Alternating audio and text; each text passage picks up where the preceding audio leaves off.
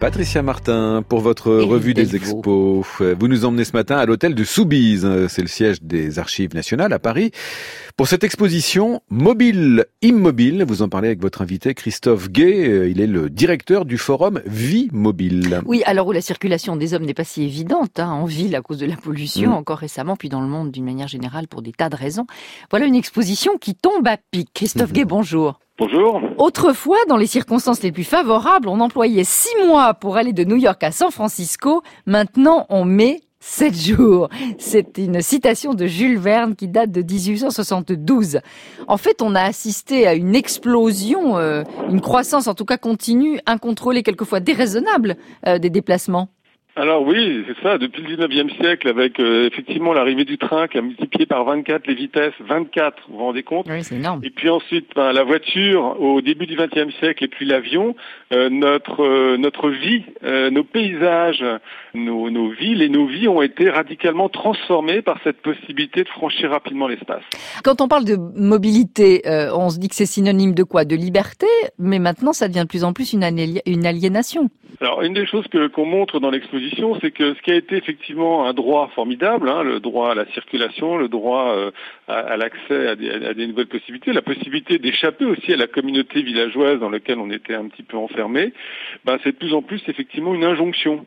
Euh, une injonction qui est à la fois une sorte d'injonction au mouvement physique, mais qu'aussi, euh, en même temps, comme le dit Christophe Mink, euh, un criminologue et sociologue belge, une injonction à toujours être actif, en recherche de projets. Et, et cette, cette, injonction à la fois au mouvement physique et au mouvement social, elle devient un peu brownienne, sans finalité. Il s'agit de bouger pour bouger. Et en ce sens-là, effectivement, elle produit du stress, de la fatigue, elle a un impact sur la vie familiale, et ça nous semble devoir être questionné, d'autant plus qu'il y a aussi une incidence sur, euh, sur l'environnement très forte puisque nos mobilités restent fondées sur le pétrole. Donc à ce titre-là, elles produisent beaucoup de gaz à effet de serre, de la pollution, et puis malgré tout aussi une emprise, hein, une emprise, euh, l'emprise de la voiture sur nos vies, c'est pas négligeable. Ça empêche nos enfants de sortir et jouer dans les rues euh, librement, par exemple. Christophe Gay, vous avez fait appel pour cette exposition à un certain nombre d'artistes, mais aussi de chercheurs en sciences sociales et d'historiens.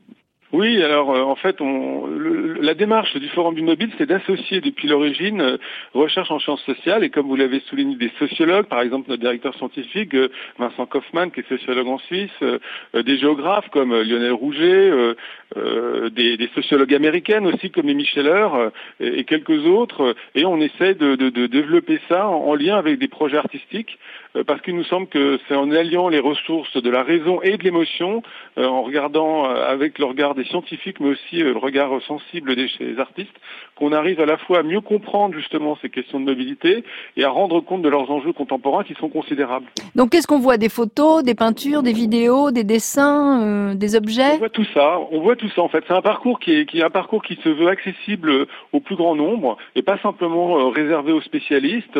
Donc on a essayé de trouver un niveau de médiation qui joue à la fois sur des cartels qui sont simples d'accès, immédiatement compréhensibles et qui font la part belle aux œuvres d'art qui fonctionnent en, tant que telles par elles-mêmes et qui ne sont pas asservies au discours scientifique. Donc effectivement, tout ce que vous avez indiqué, beaucoup de photos, euh, dans des styles variés, mais aussi des installations vidéo immersives. Euh, on fait aussi appel au cinéma parce que le cinéma nous parle merveilleusement de ces questions de mobilité. Il nous les rend sensibles, il nous les rend extrêmement euh, compréhensibles.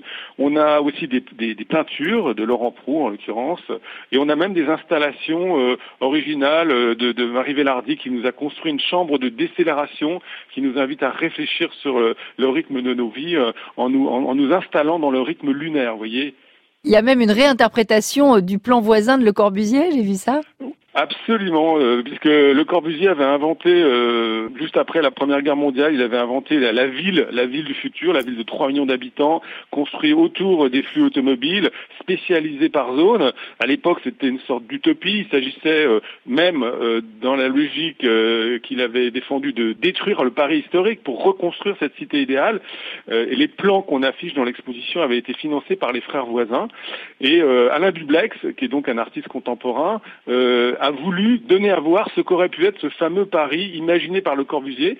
Alors il l'actualise un petit peu, hein, euh, avec des tours qui sont euh, parées des, des, marques contemporaines, mais au fond c'est qu'une sorte de traduction finalement de la vision Le Corbusienne. Eh bien merci beaucoup Christophe Gay. Je rappelle cette exposition mobile immobile, c'est jusqu'au 29 avril à l'hôtel de Soubise. À Paris dans le troisième.